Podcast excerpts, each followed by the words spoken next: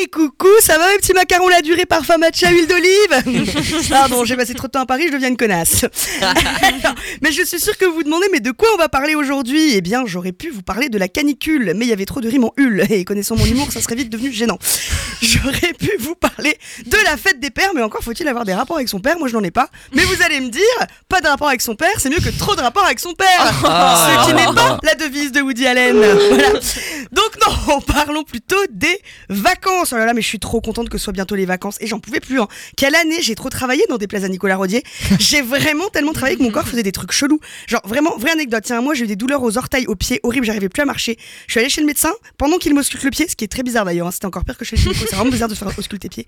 Il me demande que je fais dans la vie et je lui dis je suis, euh, je fais une école de théâtre. Et là le diagnostic tombe et dans la même phrase il me dit vous avez des rhumatismes. Voulez-vous un mot pour l'école?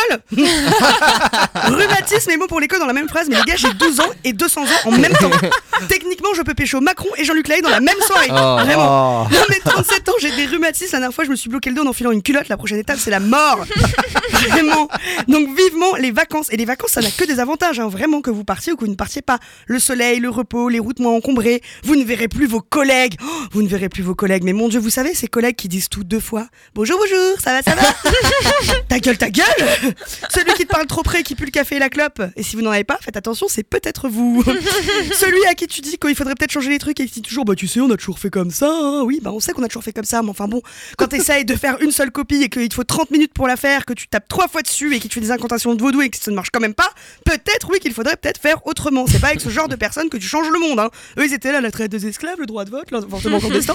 On a toujours fait comme ça. hein. c'est horrible.